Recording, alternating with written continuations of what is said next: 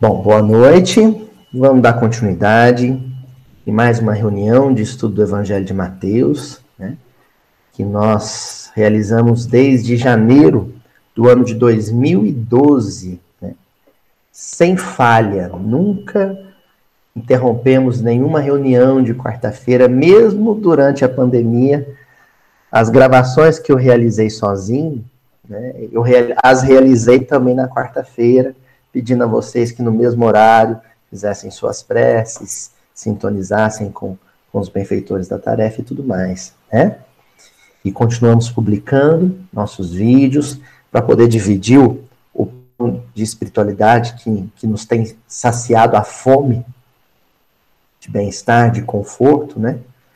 Junto aos nossos irmãos, irmãos brasileiros que vivem no Brasil, irmãos brasileiros que vivem fora do Brasil, irmãos de outras terras, irmãos que não são brasileiros nessa existência, né? Enfim, a alegria de sempre poder estar junto e tocar nossa tarefa em frente. Nós estamos estudando o Evangelho de Mateus, como todo mundo sabe, estamos no capítulo 13 e vamos hoje retomar o versículo da semana anterior que era o versículo número 13 também, né? Vamos lembrar então qual que é o versículo? Por isso, lhes falo por parábolas, porque vendo, não veem, e ouvindo, não ouvem, nem compreendem. Então, nós destacamos aí três verbos: o verbo ver, o verbo ouvir e o verbo compreender. O primeiro que nós analisamos a semana passada foi o verbo ver.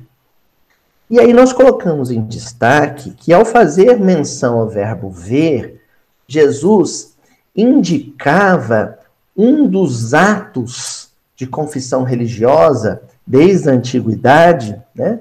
tanto a antiguidade oriental quanto a antiguidade ocidental, que mais caracteriza o cristão, que é a leitura. Né?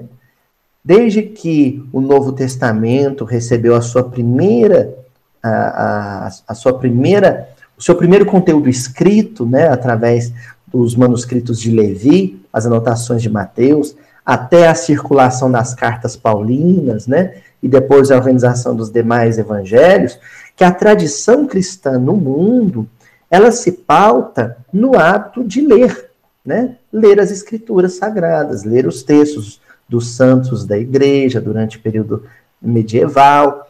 E a doutrina espírita segue essa tradição, porque a tarefa fundamental do codificador da doutrina espírita, né, Allan Kardec, foi a publicação de livros, né? inúmeros livros. Nós temos por fundamentais, por básicos, né, aqueles cinco livros do Pentateuco kardeciano, né?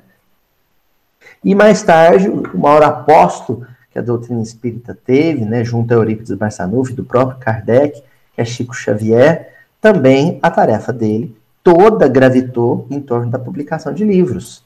Mais de 400 obras, já nem sei quantas, porque o Chico, curiosamente, continua publicando obras, né?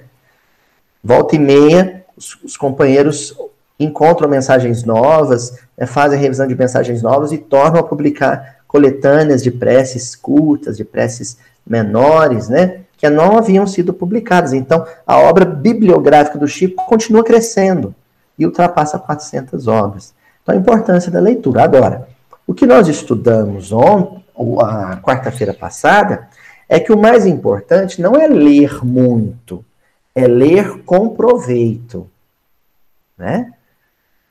Já é uma, um, um processo complicado não ler não ter o hábito de leitura, né? Porque o hábito de leitura, pelo menos a leitura semanal do culto, pelo menos essa, né? Um livrinho pequenininho antes de dormir ou ao, ao acordar ou na hora da refeição, numa prece. Então, ler uma frase, um parágrafo é, de espiritualidade que seja por dia. A leitura nos traz conforto, a leitura nos traz orientação, a leitura nos sustenta e nos dirige. Né? A leitura superior, a leitura que nos chega nas mãos dos benfeitores. Hoje nós vamos continuar esse versículo analisando o verbo ouvir.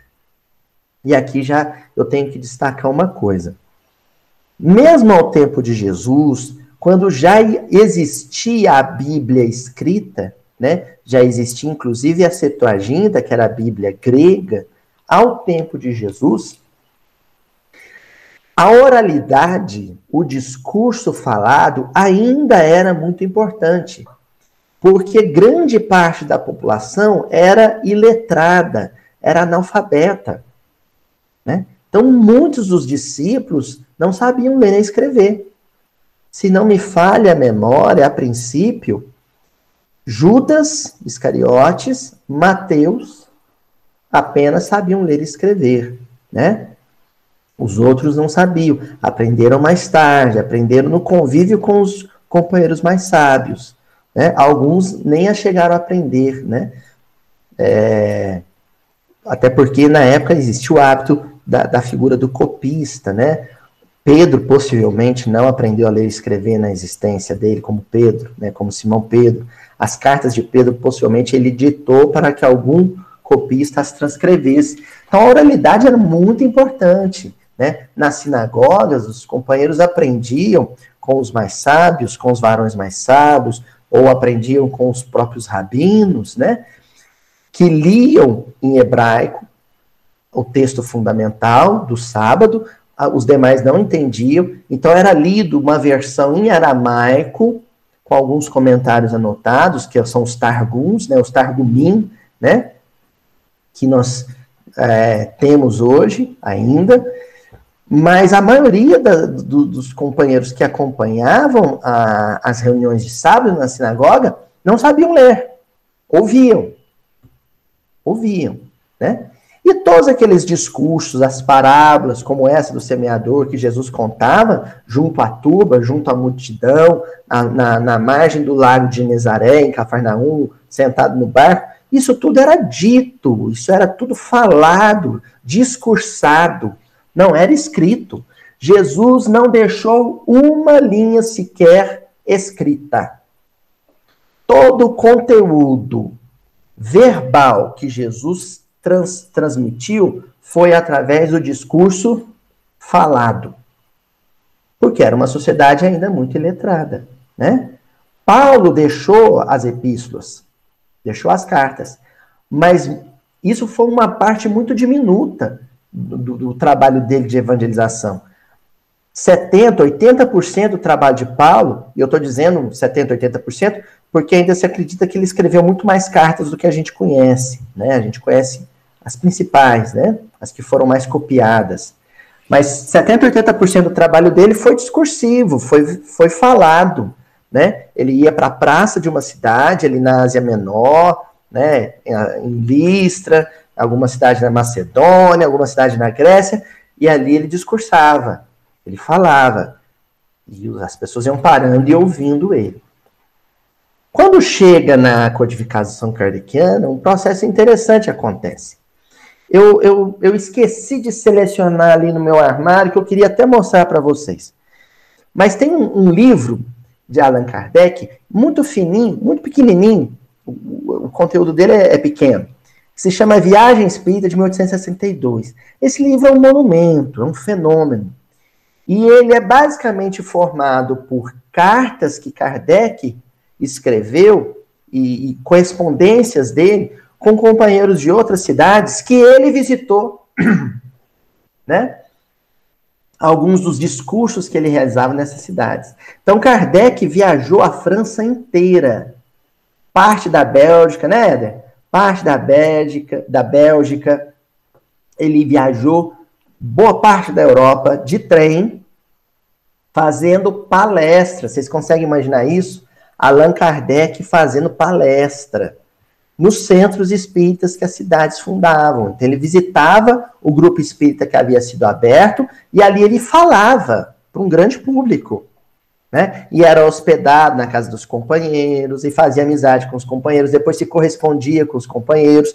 Muitas dessas palestras, isso era um hábito até pouco tempo aqui. Até o Divaldo Pereira Franco, muitas dessas palestras eram transcritas. Vocês sabiam disso? As palestras não eram faladas de improviso, igual eu estou falando.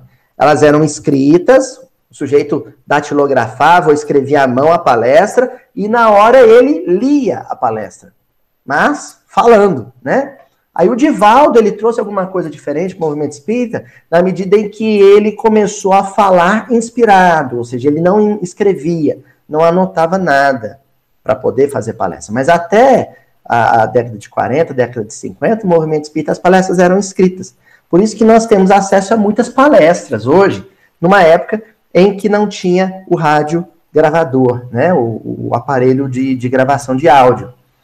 Graças a Deus, e isso coincide com a oratória do Divaldo, a oratória espírita passa a circular muito é, fora do âmbito em que ela é dita. Então, o Divaldo visitava Uberaba, por exemplo, ia lá no Uberabense e lá ele falava. E aí, as, as pessoas de outras cidades que não puderam comparecer na reunião, elas tinham acesso à palestra dele porque elas passaram a ser gravadas. Entenderam?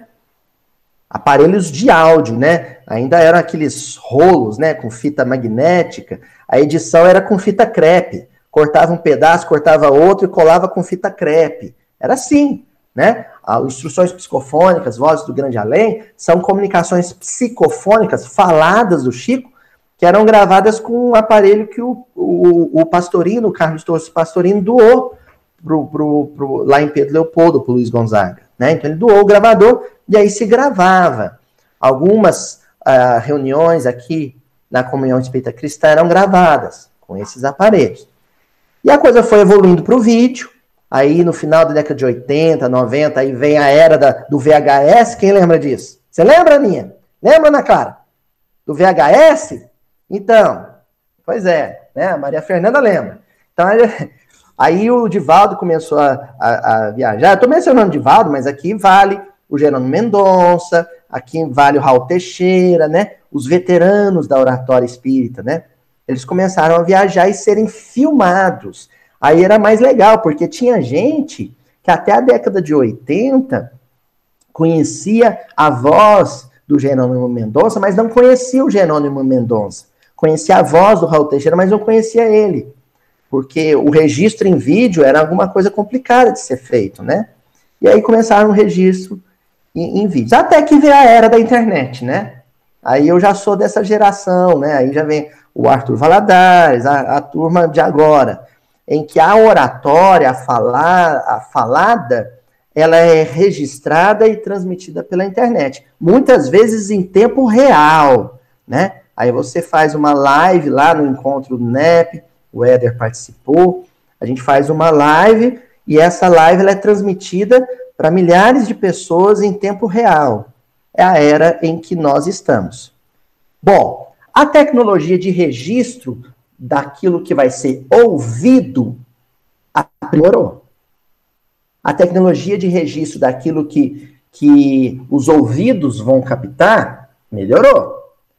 Mas a nossa maneira de ouvir melhorou? Nós ouvimos bem aquilo que chega aos nossos ouvidos? Essa é a pergunta que a gente tem que se fazer. Então, na época de Jesus, olha, ele tinha que sair de Cafarnaum, subir uma ladeira, ir para um monte mais afastado do burburinho da cidade, para poder falar e lá as pessoas ouvirem ele com clareza. Primeiro, porque a, acústica ali era melhor. Segundo, porque era uma região mais silenciosa. Então, ele falando, os companheiros iam ouvir. Paulo tinha que subir em púlpito, tinha que subir em palanquinho, né? Aí depois, com o advento da fonografia, veio o microfone. Aí depois veio o VHS, o registro em vídeo. Depois veio o DVD, depois veio a internet. Então, a tecnologia de registro da voz foi aprimorando, foi melhorando? A pergunta não é essa. A pergunta não é se hoje, por exemplo, a Djalma está ouvindo o que eu estou falando com um fone de ouvido, né? A pergunta não é essa. De qual, qual é a velocidade da internet que, que a Dona Joana e o seu Adelmo estão tá utilizando para me escutar agora, né? O Éder lá em Santa Maria, no Rio Grande do Sul, participando da reunião. A pergunta não é essa. A pergunta fundamental é: eu que já ouvi oradores falarem do Evangelho nas minhas últimas encarnações todas, que já comecei a ouvir falar do Evangelho lá na Roma antiga, depois ouvi Santo Agostinho falando do Evangelho lá na Idade Média, depois ouvi São Francisco pregando o Evangelho lá no final da Idade Média, depois ouvi Vicente de Paulo falando do Evangelho, depois ouvi Allan Kardec lá na França, aí depois veio no Brasil, ouço numa existência Eurípides Barçanufo pregando lá em, em Sacramento, né? os companheiros de Sacramento narram, contam que Eurípides, e, e, olha só que curioso, gente, a reunião de comentário do Evangelho de Eurípides era nas quartas-feiras, né? Então ele ia comentar o Evangelho no Colégio Allan Kardec, havia um fenômeno de amplificação vocal que pessoas em bairros diferentes ouviam Barçanufo pregando o Evangelho no Colégio Allan Kardec. Olha que coisa fenomenal, né? Aí agora eu reencarno e estou lá ouvindo o Alberto Almeida, ouvindo o Rossandro, ouvindo a Ana Tereza, né? Os companheiros tão sábios e ouvindo eles. A minha escuta espiritual, ela se aperfeiçoou junto com a tecnologia de transmissão da voz? Essa pergunta é séria. Ou eu continuo catando milho, selecionando naquilo que eu escuto só o que eu quero escutar e mais, aquilo que eu seleciono que eu capturo, que eu absorvo, eu absorvo pensando, nossa, vou guardar essa frase de cabeça porque ela serve direitinho pro fulano lá de casa. Não é assim? Aí eu fui sentar para assistir uma palestra do, da, do Simão Pedro de Lima. O Simão Pedro de Lima, né, os espíritos registraram lá, ele disse uh, ah, 5 mil palavras. Das 5 mil palavras, o meu coração só registrou mil. E das mil que registrou, todas as mil eu guardei no coração para repeti-las na hora que eu julgar conveniente com os meus familiares, com os meus parentes, com os meus vizinhos, porque eu acho que serve para eles. Enquanto houver essa impessoalidade na escuta, eu vou estudar muito Espiritismo, vou aprender muito Espiritismo com brilhantes oradores, mas sempre achando que aquilo que eu escuto serve para outra pessoa. Vocês sabem o que está faltando para a gente? Pegar assim um negócio que chama carapuça. Já ouviu falar? Toquinha, né? Pegar a toquinha, vestir na cabecinha dar um lacinho assim, ó, flu-flu, aqui no queixinho assim, ó chamar a responsabilidade para si, dizer, ó, isso que eu ouvi é para mim, é para mim, tem endereço. Parar, ah, essa daí, essa aí falou pro fulano. É para mim, não é para ninguém. Quem está aqui sentado agora escutando esse vídeo sou eu, né? Eu, Aloysio, por exemplo, eu estou falando aqui é para mim, né? É aquela velha história. Qual que é o ouvido que está mais perto da minha boca, o de vocês ou o meu? Então, o primeiro ouvido a ouvir essas coisas que eu digo é meu. E tem hora que, que, que a minha cara cora. Eu falo assim, porque tem que falar. Minha vontade é não falar. Eu falo e aquilo sai queimando goela fora, sabe? Sai ardendo de dentro para fora. Fazer, assim, mas, vai lá, Luiz, quem mandou fazer besteira? Vai lá, fala. Aí eu falo. Mas por dentro, eu tô, ai que vergonha de falar isso. Entenderam? Essa escuta pessoal, essa escuta que a gente pega no ar e abraça e coloca no coração, é o primeiro quesito. Tá certo? Então nós vamos comentar com algumas leituras que eu, que eu selecionei, o verbo ouvir. Como anda a minha escuta espiritual? Como é que eu estou ouvindo os grandes oradores? Correto? Bom, lá no livro Caminho, Verdade e Vida, no capítulo 77, tem uma lição intitulada Convém Refletir. E eu acho muito bacana o que o, o, que o Emmanuel faz, que é o, o de zipar a mensagem no título. Né? Convém refletir. O que, que é refletir? Refletir é quando a luz bate em mim e volta. Entendeu? É o espelho. Se ele tiver fosco, embaçado, vai bater e não vai refletir. A luz vai e não vem, vai e não volta. Não é? Agora, quando você dá uma limpada, uma lustrada, você é, se torna capaz de refletir a luz que recebe. Você se torna capaz de refletir a luz que está recebendo. Correto, gente? Então, vamos ficar atento para que a gente não seja a estação final daquilo que ouvimos. O trem chega na minha estação vazio e ele tem que seguir carregado. Correto? Bom, continuando. É... O versículo que o Emmanuel escolheu para poder estar tá apresentando para a gente é uma carta de Tiago, capítulo 1, versículo 19 em que o Tiago diz assim: Mas todo homem seja pronto para ouvir, tardio para falar, tardio para se irar. Todo homem seja pronto para ouvir, tardio para falar, tardio para se irar. Então, o que acontece com a chamada era dos oradores, o que acontece com, com esse processo que a gente é, conhece como o discurso cristão, é que todo mundo quer ser um pouco orador. Às vezes a gente chega a falar assim: ah, eu não tenho coragem de falar em público lá no centro. Me chamaram para fazer palestra no, lá no centro, mas eu tremo. Mas eu adoro fazer uma palestra para minha filha, para o meu filho, para meus colegas de serviço lá no horário do lanche. Eu adoro puxar a orelha do povo lá na minha família. Por quê? Porque a palavra escapa da nossa boca de forma muito precipitada. A palavra escapa da nossa, da nossa voz de forma muito abrupta, sem antes ser processada, digerida. E quase sempre ela, além de sair de forma precipitada, ela sai afetada, ou seja, contaminada com emoções que são negativas. Daí o Tiago dá esse conselho. Ouve com mais atenção, ouve com mais calma, digere o que você, sabe? Digere calmamente o que você está escutando. Vai assimilando com serenidade. E à medida que você for assimilando aquilo, você deixa decantar. Deixa pousar no fundo.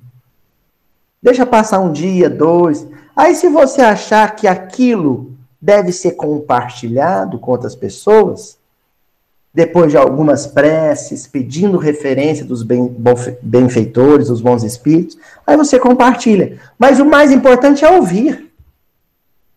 Não é sair falando, e quanto menos sair falando para corrigir o mundo, para desentortar o mundo. O mais importante é você ouvir. Ouvir calado. Entendeu? Aí o Emmanuel pega e comenta assim: é indispensável que a criatura esteja sempre disposta a identificar o sentido das vozes, sugestões e situações que a rodeiam. Ó, vou repetir. É indispensável que a criatura esteja sempre disposta a identificar o sentido das vozes, sugestões e situações que a rodeiam. O sentido das vozes. Que vozes? O discurso da vida, o discurso vital. Existe um discurso ao nosso redor, existem palestras que estão sendo transmitidas para nós que não estão no computador. Entendeu? Tem coisas que estão sendo ditas no dia a dia, no convívio familiar. Existem coisas que estão sendo ditas pela providência divina de forma inarticulada. Então aí. Ouvir isso, inclusive. E qual que é o sentido delas? O sentido é ascensional. O sentido é apontando para o alto. Entendeu? Se eu não consigo perceber isso, se eu não consigo identificar isso, eu não percebi a essência do que está sendo dito pelos grandes oradores, pelos grandes palestrantes, e muito menos, e a parte mais complexa, pela vida. E muito menos pelas circunstâncias vitais. Entendeu? Continua Emmanuel dizendo: quem ouve, aprende. Quem fala, doutrina. Um guarda, o outro espalha. Nós reencarnamos para aprender ou para doutrinar? Pense um pouco. Nós reencarnamos para aprender ou para doutrinar?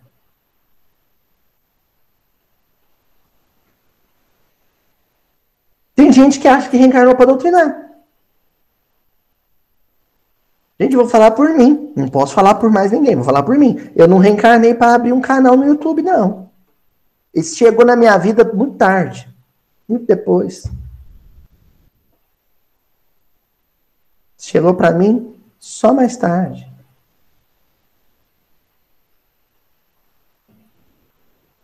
E eu não sei até quando vai ficar esse canal na minha vida. Então, não é o sentido da minha vida. Não é abrir um canal no YouTube. É alguma coisa que eu gosto muito, que me dá muita alegria, mas não é o sentido da minha existência. Porque eu não reencarnei para doutrinar. Eu reencarnei para aprender. Para aprender no diálogo, para aprender na convivência. E eu aprendo quando eu sento para ouvir uma palestra do Alberto Almeida, uma palestra do Haroldo Dutra, mas aprendo também quando eu sento para conversar com a Juliana sobre um problema da casa. Quando eu sento para escutar da minha mãe uma história da infância dela. Aprendo muito. A gente tem dois ouvidos. Ó, isso é meio clichê. Vocês já ouviram, mas eu vou fazer questão de, de dizer. A gente tem quantos ouvidos? Dois. E quantas bocas? Uma. Não é assim? Então, para ouvir mais, que diz. Nós publicamos coisas demais em nossas redes sociais. É conteúdo demais. Olha só. Se eu tiver lá no Facebook mil amigos e cada um dos meus amigos postar por dia dez postagens, vocês já pararam para analisar que eu tenho, se eu quiser me manter ativo em dia com todos os meus amigos, e isso eu estou partindo do pressuposto de que as pessoas lá do Facebook são seus amigos, não são. Tem gente que eu, é meu amigo no Facebook, se eu cruzar na rua, não falo bom dia, né? Mas se cada um postar 10 conteúdos por dia, são 10 mil conteúdos. Se eu for parar para atender todo mundo, eu vou viver na internet. E não é que é o que costumamos fazer? Viver na internet? Aí, como a gente não pode deixar de cozinhar, não pode deixar de lavar roupa, não pode deixar de ir para o emprego, não pode deixar de ir para o banco, não pode deixar de esperar a consulta do médico. Sabe o que, que a tecnologia do nosso tempo inventou? Um computador que vai na minha mão para onde eu quiser. Pronto. Aí eu continuo fazendo as coisas, mas sempre fuçando no celular. Toda hora eu estou funcionando no celular. E a gente começa a ficar tão biruta que de vez em quando a gente sente o celular tocar ou vibrar no nosso bolso. Vibrou. Aí você olha e não tem nada. Aí já é, sabe? Tá ficando bilé. Cuidado, hein? Quando a gente começa a escutar o celular tocar e ele não tocou, porque você já tá ficando meio birutinho. E esse negócio de tecnologia deixa biruta. Entenderam? Por que isso? Porque a gente está viciado num conteúdo que a gente começou a ser copartícipe, ou seja, produzimos também. Todo mundo agora produz coisas. Todo mundo. E entramos numa fase como o problema da escrita no tempo de Jesus era a parcela da população que era iletrada, e esse não é o nosso problema hoje, porque grande parte da população é alfabetizada, mas é alfabetizada e, preguiçosa, né? Aí a oralidade voltou a ter uma grande força na internet, mas porque as pessoas começaram a economizar na escrita. Primeiro o você virou VC, o também virou TBM, é assim? E aí nós estamos encurtando as palavras. Chegou um momento, há uma geração, que, que para quê? Dá preguiça até de escrever as palavras encurtadas. Vamos só gravar áudio. Agora é a era do áudio, né? Então todo mundo grava áudio. Então todo mundo se virou meio orador. Sabe que hora que a gente se, se arvora a ser meio orador espírita? Quando a gente vai gravar aquele audiozão de, de 20 minutos para desacatar um familiar do nosso parente, né? Que a gente fez uma coisa que a gente não gostou. Aí você pega, aperta o microfone lá e faz uma palestra para ele ouvir. Aí a espiritualidade para te castigar, castigar entre aspas, sabe o que faz? Na hora você se atrapalha e envia o áudio que você estava falando do fulano para o fulano. E aí não tem como voltar atrás. Aí você se deu mal. Então a gente está se atrapalhando. Sabe qual é o convite dos benfeitores para todos nós no momento? Silenciar a boca, silenciar o dedinho, é, silenciar o dedinho e ouvir ouvir mais. Ó, continuando. Olha o que o Emmanuel vai dizer. Ouvindo sempre, pode estar certo de que atingirá serenamente os fins a que se destina. Mas falando, é possível que abandone o esforço ao meio. Irando-se, provavelmente não realizará coisa alguma. Então, ó, com a ira, com a cólera, você não vai fazer nada. Falando, você vai fazer alguma coisa. E silenciando, você vai fazer tudo. Espíritos muito superiores, muito elevados, gente, eles são caladão. Eu me lembro do César Carneiro de Souza, mestre, professor querido, me dizia assim: Aloysio, teve ocasião na sexta-feira, na comunhão, de vez em quando eu ficava sozinho com o Chico, do Chico fazer um silêncio tão profundo que eu pensava assim, nossa, o Chico é tão mal educado, custa é puxar um papo comigo. Porque o Chico não era de sair falando ao Léo, não. Como a gente conhece o Chico dos vídeos e dos áudios que circulam por aí, a gente tem ideia de que o Chico era muito falante. E como tem muitos companheiros que contam muitas histórias do Chico, de coisas que o Chico disse, e uma boa parte dessas coisas também o Chico nem disse, né? Tem isso também, isso é problemático. Mas a gente fica com a ideia de que o Chico era um falastrão, não era. O Chico ele guardava o silêncio, mas falava de forma certeira. O Chico preferia ouvir. Já sabia tanto, mas preferia ouvir.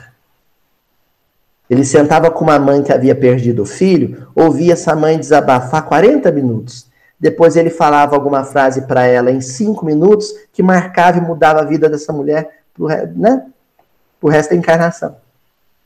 Mas ele falou cinco minutos, ouviu 40. E era assim ao longo de toda a tarefa, né? Na sexta-feira na comunhão, depois no sábado no grupo Espírito da Prece. Bom, o Emmanuel, no livro Bênção de Paz, tem uma lição intitulada Ouçamos também no capítulo 35. E o Emmanuel ele vai comentar justamente uma, uma fala de Jesus no Evangelho de Marcos, Marcos 7,34, que é quando Jesus encontra com um surdo gago, né? Então, era alguém que ouvia mal e tinha dificuldade de falar. O ouvir, ele tinha dificuldade de, de ouvir e tinha dificuldade de falar. Falava mal, falava com dificuldade. Bom, enfim, Aqui eu já quero chamar a atenção para essa deficiência específica do personagem bíblico, para dizer que existe um paralelo espiritual. Geralmente, quem espiritualmente ouve mal, fala mal, fala de forma atrapalhada. Mas não estou falando no sentido da fonoaudiologia, não. No sentido da gentileza, da elegância, do bom senso. Pessoas que ouvem mal quando abrem a boca para corresponder àquilo que ouviram, falam ferindo, falam magoando, falam ofendendo. Você já viu pessoas assim que você vai falar alguma coisa com ela e ela ouve o mal que você disse e ela sai te ofendendo ou se defendendo? E você, mas não foi isso que eu quis dizer. E ela, não, é, e fala e grita e esbraveja, não é assim? E você, mas, mas você não entendeu o que eu disse. E a gente fica meio angustiado, nossa, não foi isso que eu falei. Por que, que a pessoa se irritou? Por que, que a pessoa se encolerizou? Porque ela não sabe ouvir. E porque ela não sabe ouvir, quando abre a boca, a, a fala dela é atrapalhada, é atribulada, é mal construída. Entender? Todos nós somos um pouco surdos e gagos no sentido espiritual. Ouvimos mal e porque ouvimos mal, falamos de forma desastrosa. Tá bom? Enfim, a passagem do evangelho é a seguinte: Depois, erguendo os olhos ao céu, Jesus disse: Efatá, que quer dizer abre-te. Então, a prece de Jesus para curar esse, esse personagem é pedindo que Deus abrisse os seus ouvidos e, consequentemente, abrisse sua, o seu poder de falar. Aloísio, quando é que eu vou aprender a falar com acerto?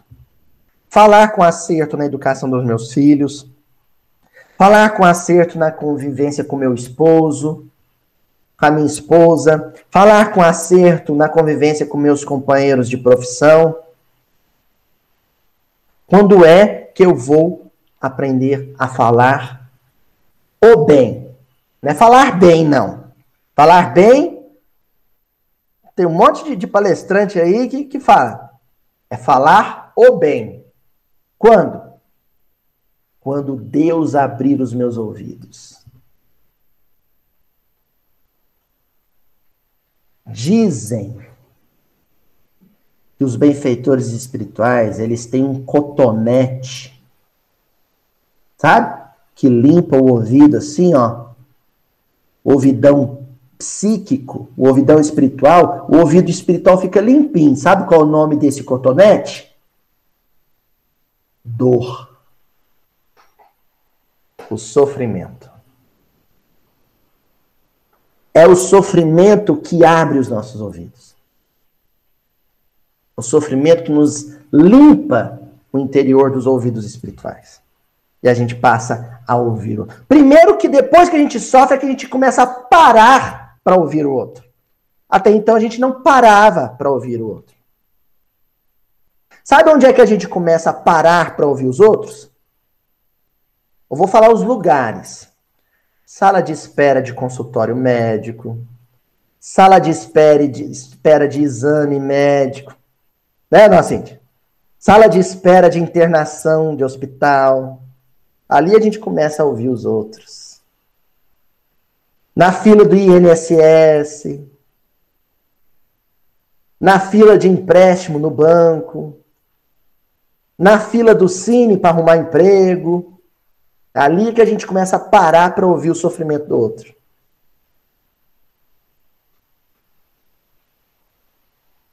Eu não me esqueço, vou contar isso, não, não sei se eu já contei isso aqui no meu dia. Quando eu tive um problema sério, sério na coluna, né? Porque hoje eu tenho. A, coluna acorda meio mal-humorada de vez em quando, mas depois eu falo, fica quieta, deixa eu trabalhar. Aí ela vai quietar, né? Mas teve uma época que ela estava meio brava. E aí eu estava no consultório do ortopedista, mas eu me achava o ser humano mais sofredor do mundo. Eu, eu que já encontrei com o seu Adelmo algumas vezes no consultório, né, Sadel? De quando eu sou Adelmo, a gente fica batendo um papo no consultório. Aí eu estava lá no consultório do, do ortopedista, Sadel, e chegou um rapaz, sentou do meu lado. E eu, nesse dia, achava que eu era o homem mais sofredor do mundo. Aí ele olhou para mim, falou assim: coluna? Eu falei: coluna, e o senhor? é coluna também. Aí eu percebi já pelo sotaque, Djalma, que ele era do nosso amado Nordeste, né? Aí ele falou assim: qual que é a, a, o seu disco? Aí eu falei: L5S1. Aí ele falou: meu também. Eu falei: ah, tá. Ele, pegou ciático? Eu, Pegou. E o senhor? Meu pegou também, menino. Aí ficamos mais calados mais um pouquinho, ele virou para mim e falou assim: INSS? Eu falei: aham. E o senhor? Ele também. INSS. Aí a conversa começou a mudar de figura. Aí ele virou para mim e falou assim: Eu tô aqui, era um médico particular. Assim, eu tô aqui porque a firma ainda tá pagando o meu convênio. Mas já avisaram para mim que vão cortar meu convênio. E eu tô achando que eles vão me demitir. E aí eu vou ter que voltar para minha terra. Mas eu nem tô achando ruim não, porque lá pelo menos ia, vai ter alguém para cuidar de mim se eu travar de vez com a coluna. Porque no momento não tem ninguém para cuidar de mim. Eu tô tendo que fazer o serviço de casa tudo, menino, com dor, arrastando a perna, lavando a minha roupa, fazendo minha comida. Tô até afim que eles me mandem embora, que aí eu volto para minha terra e lá tem meus parentes. Eles vão cuidar de mim. Adivinha que dia da semana que era aquele? Quarta-feira. Não sei quantos vão se lembrar aqui, mas aquele dia eu, eu fiz uma das melhores gravações de Mildin que eu já fiz até hoje.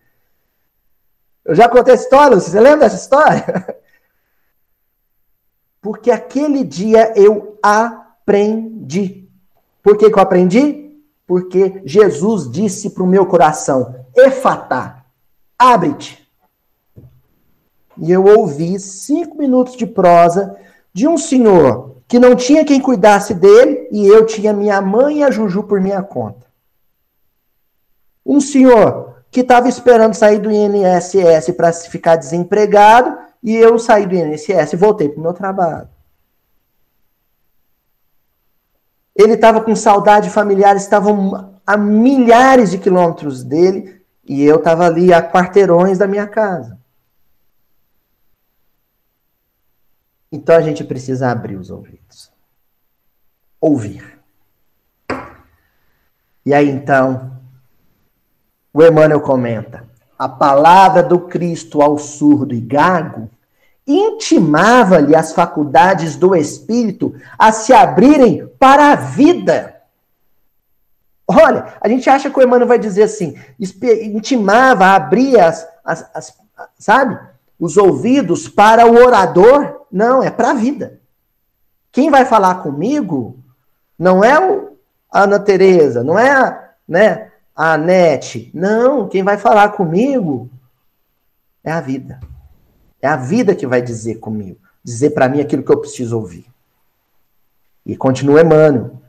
Quantos de nós precisamos hoje consagrar atenção ao apelo divino? Quantos problemas nos cru cruciam a alma por trancá-la às sendas libertadoras que a experiência oferece? Eu me lacro, hermético, lacrei, fechei tudo, não quero ouvir. Eu não sei quantos vocês vão lembrar. Acho que todo mundo aqui, né? Teve filho, tirando a Ana Clara ainda, né? A tia Adriana tem os filhos, inúmeros filhos, é quem mais vai poder nos falar aqui. Mas vocês já viram quando você ia dar bronca no menino? Tia Adriana já deve ter vivido isso. Vai dar bronca no menino, e aí ele é muito rebelde, Dona Joana. Aí ele faz assim, ó. Eu ainda era tão endemoniado, tão obsidiado desde a infância, que além de pôr o dedo do ouvido, eu ainda canta, cantarolava assim, lá, lá, lá, lá, lá, lá, lá, lá, lá, para não ouvir. Não é assim? Não é que a gente faz isso com Deus? Deus começa a falar o que a gente precisa ouvir através das circunstâncias. Aí eu pego, tampo o ouvidão e fico lá, lá, lá, lá, não tô nem te ouvindo, Deus. Ih, não tô te ouvindo. A gente fala. Lá no prefácio do livro. Eu já citei ele aqui algumas vezes. Acho que é o Lições da Vida. Acho que é isso mesmo, Lições da Vida. O Emmanuel diz assim: algumas gazelas empinam a orelha, né? Despertam com o leve bater das asas de um pássaro. e elas já atentam. Mas existem rochas que só acordam com a explosão de dinamites. Então, às vezes Deus está dizendo grandes verdades para o meu coração e eu estou me negando a ouvir. Lá, lá, lá, lá, lá, lá, lá, lá, lá. Aí Deus fala assim: não, tá, não vai ouvir, não? Agora você vai ouvir. Pega um gongo daquele chinês, sabe? Um sino de igreja e. Bem! Olhei o diagnóstico. Estou muito doente. Nossa, cortaram 50% do meu salário. Nossa senhora, fui demitido.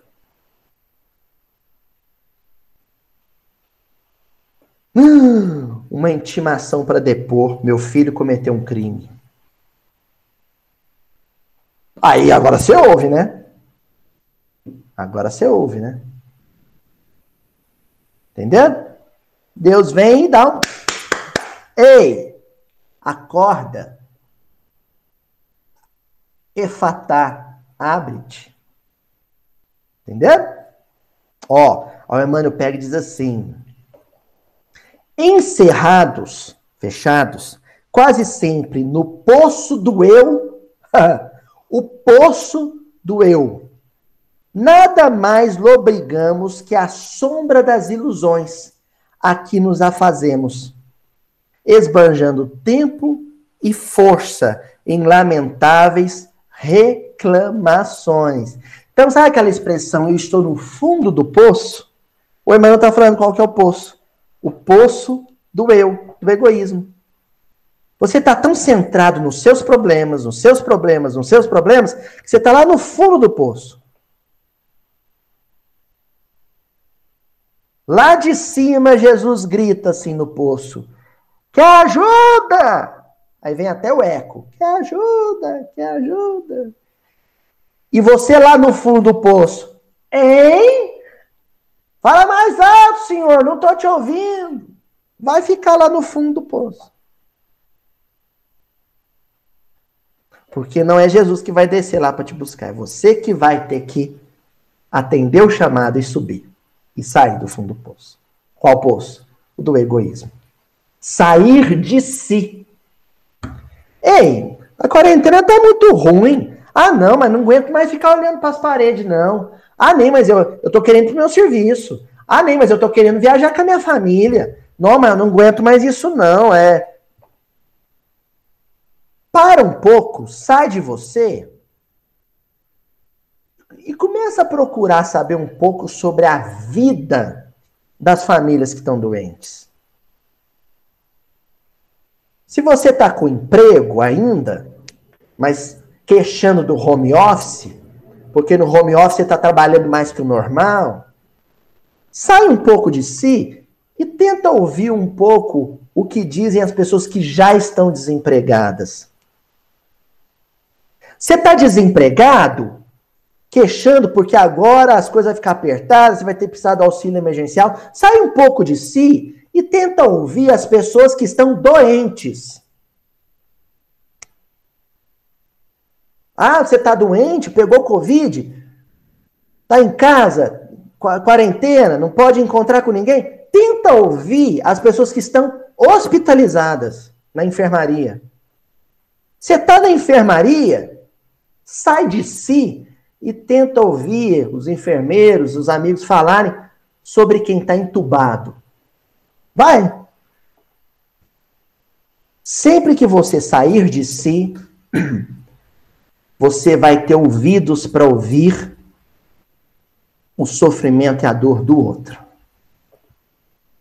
E aí você vai dizer para você mesmo: eu não tenho direito de reclamar de nada. E vai dizer para Deus: o que, que, o senhor quer que eu faça? O que, que, que tem pra, de serviço para mim? Estou à disposição. E aí, o que, que é para fazer? É para orar? Sabe qual é a primeira coisa que Deus vai dizer para gente? Isso tudo na acústica do coração. A primeira coisa que Deus vai dizer para a gente é assim: meu filho, não precisa fazer nada. Se você parar de reclamar, eu já estou satisfeito. Se, se você parar com essas preces xarope, sabe? Essas ladainhas, essas orações desesperadas, de que só você que sofre no mundo, eu já vou ficar feliz. Então, depois eu vou te dar um serviço devagarzinho. Mas para de choramingar que já está de bom tamanho. Ó, o Emmanuel encerra dizendo assim: Saibamos acolher a advertência sublime e perante a luz do infinito amor de Deus, rompamos, ao casulo, rompamos a clausura do eu e ouçamo-la também. Então o Emmanuel repete duas vezes a questão do eu. Primeiro ele fala do poço do eu, o buraco escuro do eu. Depois ele fala da clausura do eu, da cela, da prisão do eu. Não é assim? A gente precisa se libertar. É uma prisão. Todo egoísta é surdo. Pode ir em 100 mil palestras que continua surdo. Vai toda quinta-feira lá na reunião do centro. Lá no Eurípides Barçanufo, né, tia Adriana? Toda quinta-feira, pega o carro, vai lá para o centro, às 19h30, para estacionar o carro, entrar no salão e escutar uma palestra. Toda quinta-feira, o palestrante fala sobre respeitar o semelhante, sobre saber dividir as coisas da vida com o semelhante. Pois na quinta-feira seguinte, de novo, o sujeito vai parar, não tem vaga para estacionar, ele começa a xingar a igreja evangélica do lado, que tem muito público, e lota a rua com, nos estacionamentos, não deixa estacionamento para o espírita. Por que, que essa igreja tinha que estar aqui do lado do centro? Agora não tem como eu parar para assistir minha palestra. Entra no centro já obsidiado.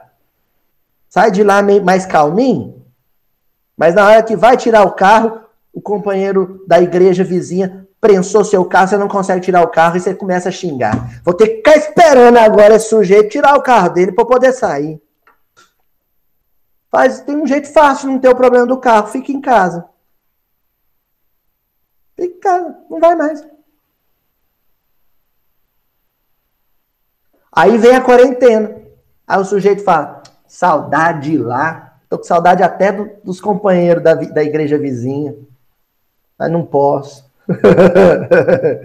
ah, quando eu tiver outra oportunidade de ir no centro, eu juro, Senhor, que eu não vou mais reclamar do estacionamento. Não é assim? Bom, gente, para a gente poder já ir para a reta final, o Emmanuel tem uma lição lá no livro Vinha de Luz, no capítulo 101, que se é uma pergunta. Ouvistes? Ouviu? Você ouviu? É a pergunta do irmão. Aí o Emmanuel vai comentar o Evangelho de João, capítulo 16, versículo 1. Tenho-vos dito essas coisas para que vos não escandalizeis, para que não vos escandalizeis. Jesus dizendo: Ó, oh, essas coisas que eu estou falando e que vocês precisam ouvir é para vocês não se escandalizarem. Bom, em grego, a palavra é escandalon. Sabe o que quer dizer escandalon? Armadilha. Se escandalizar é cair em uma armadilha. Aí a gente chega lá no centro, chama aquele companheiro palestrante lá, bonzinho, de coração, Arthurzinho Valadares, chega lá e diz, Arthur, eu tô com um problema. Eu fui falar mal do meu chefe, meu colega lá na Copa do Serviço, e eu não sabia, o meu chefe estava atrás de mim ouviu tudo. Agora eu estou numa enrascada, com medo de ser demitido. Uma semana antes, você tinha ouvido, ouvido uma palestra no centro que falava sobre a língua ser um perigo, sobre o valor do silêncio, da vigilância na palavra. Uma semana antes. Mas como você não ouviu o que a espiritualidade via, tinha para dizer, você caiu numa armadilha. Você se escandalizou. Não é? Aí eu vou no centro e escuto uma palestra dizendo, né?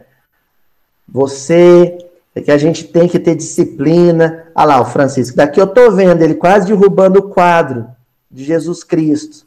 Aí, ó, tá vendo? Vai responder por isso, vai ficar preso um chiqueirinho depois, de castigo. Olha lá que ele tá aprontando, né? Pois bem, aí você escutou uma, uma palestra que diz que você tem que dar energia, usar de energia, dar disciplina pro seu filho. Quando precisar, você usa de firmeza com seu filho. Aí você não ouviu a palestra. Aí seu filho pegou o carro escondido, saiu sem carteira, caiu numa blitz, foi preso, desacatou o policial, foi preso. Lá tá você tendo que ir para a delegacia soltar seu filho. Ou seja, caiu, cai todo mundo, a família inteira caiu numa armadilha. Por quê? Você está lá enroscado na rede, né? No alçapão porque você não deu ouvidos a Jesus. Vejam só, Francisco, meu filho, vai sentadinho como se fosse um anjinho, balançando as perninhas, né? Quem pensa que é um, um espírito de luz, acredita, né? Lá vai ele de novo, aprontar. Pois bem, continuemos, desculpa o pessoal da internet, é que a gente tem uns probleminha em casa, é o home office espírita aqui, né? Antes de retornar às esferas resplandecentes, o Mestre Divino não nos deixou ao desamparo quanto à advertência no trabalho a fazer. Então, essas coisas que a gente fica ouvindo do Evangelho, gente, são advertências. São advertências. É chamada de atenção. É para a gente não cair no buraco. Sabe? Deus fala antes. A gente até quando cai no buraco chega a dizer assim: por que, que eu não atendi? Né? Por que, que eu não ouvi? A gente se arrepende. Então tem que ter advertência. A minha mãe, por exemplo, agora deve ter avisado para o Francisco várias vezes: Francisco, se você não parar, você vai para o castigo. Ele não ouviu a advertência, foi para o castigo, como vocês podem ver. É a gente a gente não ouve as advertências. Não vamos entender, às vezes, uma palestra mais dura, né, mais firme. Né? Tem, tem, tem uma, Pedro tem uma ocasião que ele fala para Jesus assim: Ah, mestre, essas coisas que o senhor disse são muito difíceis de serem ouvidas. Né? Não vamos entender dessa forma. Vamos entender uma leitura, né? Minha mãe outro dia estava emburrada com sinal verde. Falei, o que, que foi? Não, estou chateada com esse livro. Eu abro esse livro, eu só levo para o chão de orelha. Falei, não, mas não vou entender assim, não.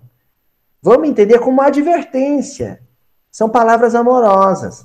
É Deus dizendo: ó, estou falando isso, é para você não cair no buraco. Mas a gente vai e cai no buraco. Né? E aí o Emmanuel encerra essa lição dizendo assim: é indispensável ouvi-las para que se não escandalize no quadro das obrigações comuns. Obrigação comum, dia a dia. Ir para o serviço, fazer comida, arrumar a casa, né? É, passear com o filho no, no shopping, na praça, não agora. Então, vai, essas obrigações do dia a dia, né, rotineiras, comuns, ali tem muitas armadilhas escondidas a gente pode cair nelas. Se não estivermos atentos, se estivermos desatentos para aquilo que Deus está falando conosco. Certinho? Bom, a última palavra do versículo que nós vamos analisar é o compreender. Já vimos o ver, que é, equivale à leitura. Já vimos o ouvir, que equivale a, né, a ouvir as palestras ouvir a oratória dos amigos. Mas Jesus acrescenta: olha, tem gente que não vê, não ouve e também não compreende. Como é que a compreensão entra nessa equação aí? Como é que ela surge? Né? Conhecer é assimilar conteúdo. Entender é sensibilizar-se com o conteúdo, emocionar-se com o conteúdo. Compreender é exteriorizar o conteúdo. Entendeu? Ó, conhecer é assimilar o conteúdo. Entender é quando esse conteúdo toca o seu coração. Compreender é quando ele se exterioriza. O Simão Pedro de Lima, querido professor e amigo, ele fala assim: na doutrina espírita, existem três momentos da nossa relação com o movimento espírita. Primeiro desses, desses momentos é quando o espiritismo, quando a gente entra no espiritismo. O segundo momento é quando o espiritismo entra na gente. E aí o terceiro momento tem mão dupla. É uma faca de dois gumes. No terceiro momento, ou o espiritismo sai por você, ou ele sai de você. Entendeu? Vou repetir? Primeiro momento, quando eu entro no espiritismo. Segundo momento, quando o espiritismo entra em mim. Terceiro momento, ou o espiritismo sai por mim, através de mim, ou o espiritismo sai de mim, me deixa. Porque não frutificou, não deu fruto. Correto? Compreender é este momento, esse terceiro momento. Compreender é quando você exterioriza, põe para fora aquela emotividade que o conhecimento te provocou, te causou. O Emmanuel ele vai comentar uma carta de Paulo aos Coríntios, a primeira carta, capítulo 13, versículo 1. Ainda que eu falasse as línguas dos homens e dos anjos e não tivesse caridade, seria como metal que soa ou como sino que tine. Conhecem isso, né, gente? Acho que é o trecho das, das epístolas de Paulo mais conhecido. É, ainda que eu, falar, não, que eu falasse a língua dos homens dos anjos, se eu não tiver amor, eu sou como um sino badalando. Só faço barulho. Só faço barulho.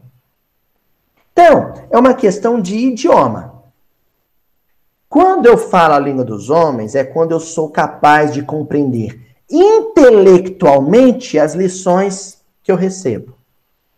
Quando eu falo a língua dos anjos, é quando eu sou capaz de compreender emocionalmente o conteúdo. Porque os homens falam para o cérebro, os anjos falam para o coração. Agora o Paulo está dizendo: não adianta você entender intelectualmente, não adianta, aliás, não adianta você conhecer intelectualmente, não adianta você entender emocionalmente, mas se não há caridade, a prática, a ação, a exteriorização do conteúdo. Correto? Bom, o que, que o Emmanuel vai dizer sobre esse versículo? Parafraseando o apóstolo Paulo, ser-nos-á lícito afirmar, ante as lutas renovadoras do dia a dia, o seguinte: se falo nos variados idiomas do mundo e até mesmo na língua, linguagem do plano espiritual, a fim de comunicar-me com os irmãos da terra, e não tiver compreensão dos meus semelhantes, serei qual gongo que soa vazio ou igual martelo que bate inutilmente. Que coisa incrível! Eu posso ser capaz de falar com cientistas da minha universidade, eu posso ser capaz de falar com os espíritos, posso ser capaz de entender um livro acadêmico, posso ser capaz de entender um livro do André Luiz. Mas se não houver um processo de exteriorização, é só barulho. A minha relação com o Espiritismo é barulhenta. E nada além disso. Nada mais que isso. Eu posso montar um trailer, sabe, Flavinha? Monto um trailer, pego a Juju, Francisco e falo: agora nós vamos viver visitando seminário, congresso espírita, viver visitando outros centros em outras cidades. Nós vamos ganhar estrada e nossa vida vai ser só espiritismo. Isso é alguma garantia de que no mundo espiritual eu vou ter paz de consciência? Óbvio que não. Claro que não. Eu simplesmente vou estar bem informado. O que, no meu caso, se não for exteriorizado e praticado, é um grande problema. É um fardo que eu vou carregar, é o conhecimento que eu adquiri.